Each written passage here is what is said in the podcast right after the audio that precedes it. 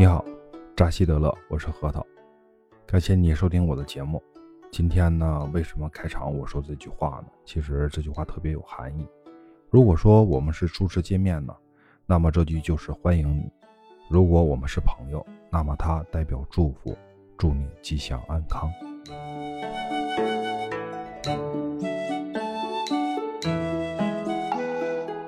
这句话早在一千八百年前，在这个古老的佛法典籍中呢就有相关记载。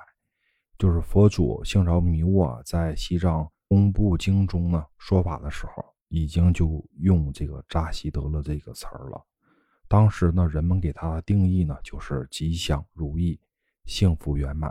可能您不太熟悉，但是如果说他是当年镇压齐天大圣孙悟空在花果山五百年的那位啊。估计您就理解了，没错，就是我们如今最熟悉的如来佛祖。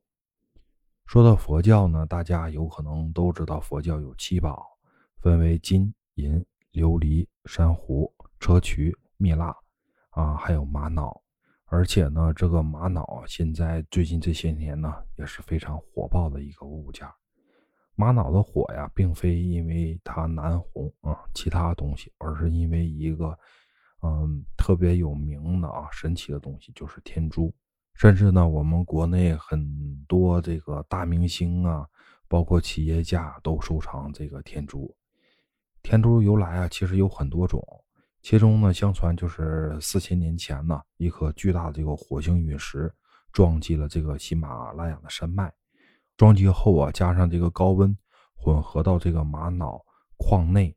使这个岩脉呢融化崩炸，然后融合了十几种的这个元素啊，导致了那些就是古老的天钟啊，它里面含有特殊的元素磁场。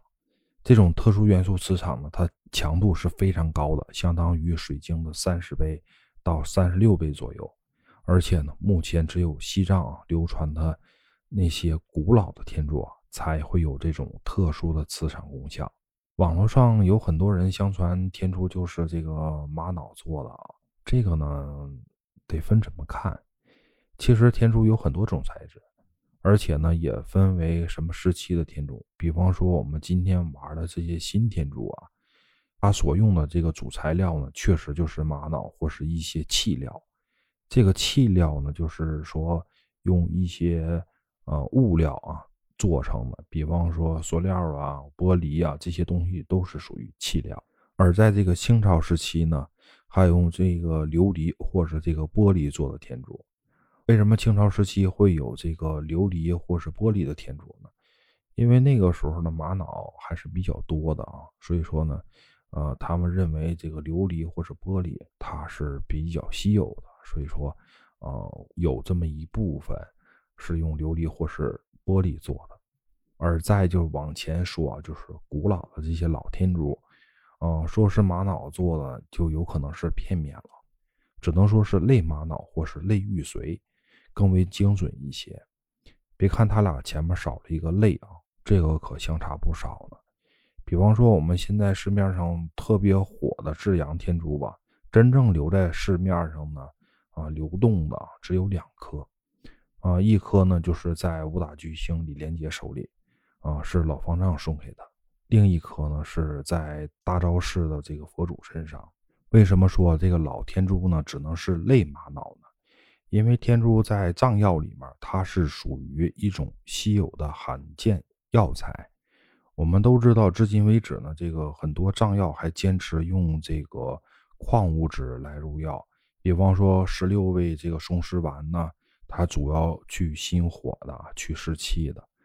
而在这个《藏药精进本草》中呢，就相传记载啊，就是说，呃，天珠入药呢，主要是治疗这个心脑血管的疾病；而这个玛瑙入药呢，它主要是治疗消化系统疾病。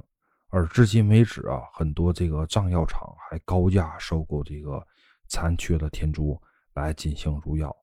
如果说天珠它是用玛瑙做的话，那么藏药厂何必花那么高的价钱啊去收购这些残缺的天珠来入药呢？直接啊就是几十块钱的玛瑙甚至都用不了啊！所以啊，我们经常可以看到那些老天珠的边缘有两道线啊，也有叫一杠两杠的。那个呢，它就是有不同地方的磨损。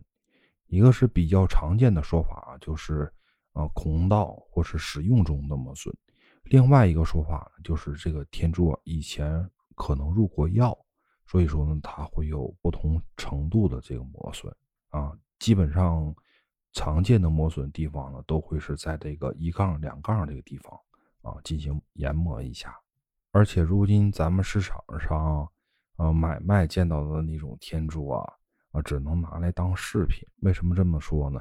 因为天珠它不光有这个腾图，同时呢也是需要法师进行加持的。天珠呢，其实从本质上来讲啊，是本教跟这个藏传教的一种法器。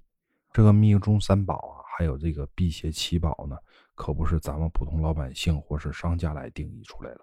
在这个大昭寺呢，跟布达拉宫啊，都有相关的记载文献。它是。法器，同时呢，它还是药石。我们首先啊，可以把天珠呢当做一种药石，然后呢，这个药石经过这个开光加持之后呢，才叫做了法器。而且这个加持啊，也是分很多种的。像我们常见的这个打标加持啊，就是说我们去寺院做的一般的加持。第二种呢，就是这个持肉供奉加持，这种加持呢，就是多了地域属性跟这个。教派属性，第三种呢，就是这个灌顶加持，就是说去除负面啊，加入正能量的一种方式。第四种呢，就是比较高级了，就是呃胎藏加持。这种加持呢，是属于制作的时候或是在胎体的时候呢就已经开始了。第五种的加持呢，就是属于佛法加持，这种加持出来的器物呢，是属于法器级别的。相传呢，天珠它是密宗法师用一种秘术制作出来的，呃，加入了这个琥珀，还有这个页岩，用一种化学的方式，在这种特殊的材质上啊，进行这种绘画，然后再用一些特殊的手法啊，把它制作成型，再经过活佛的这个法力加持，有像吉祥啊、辟邪呀、保平安这些啊祝福。嗯，其实呢，天珠很早以前就出现了啊。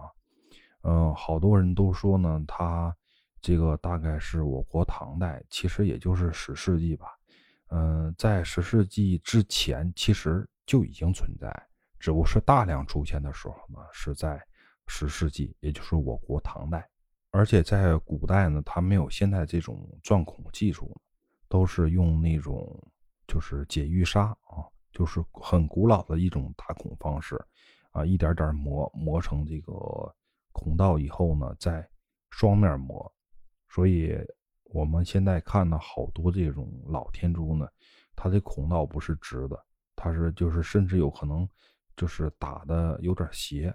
这种呢，啊，其实是很正常的，因为古代不具备我们先进的这种先进的技术，而且呢，天珠它的纹理啊。呃，是从这种不规则的自然纹理啊，一点点演变成我们现在啊所看到这种规则的纹理，就相当于嗯我们古代的象形文字到现如今的这种简化文字一样嘛，这么理解。所以说，不管我们喜欢什么，别着急下手，先去了解它，再去决定它适不适合我们。还是那句话啊，就是多听、多看，少下手。但是啊，咱们的节目啊，你得多下手，比方说评论呐、分享是吧？核桃还是蛮需要这块的，熟就熟点吧。别忘记啊，咱们还有一个群呢，就是翁核桃全拼加八七两个数字。如果你有什么想听的或者是想聊的，可以在下方留言。我们下期再见，拜拜。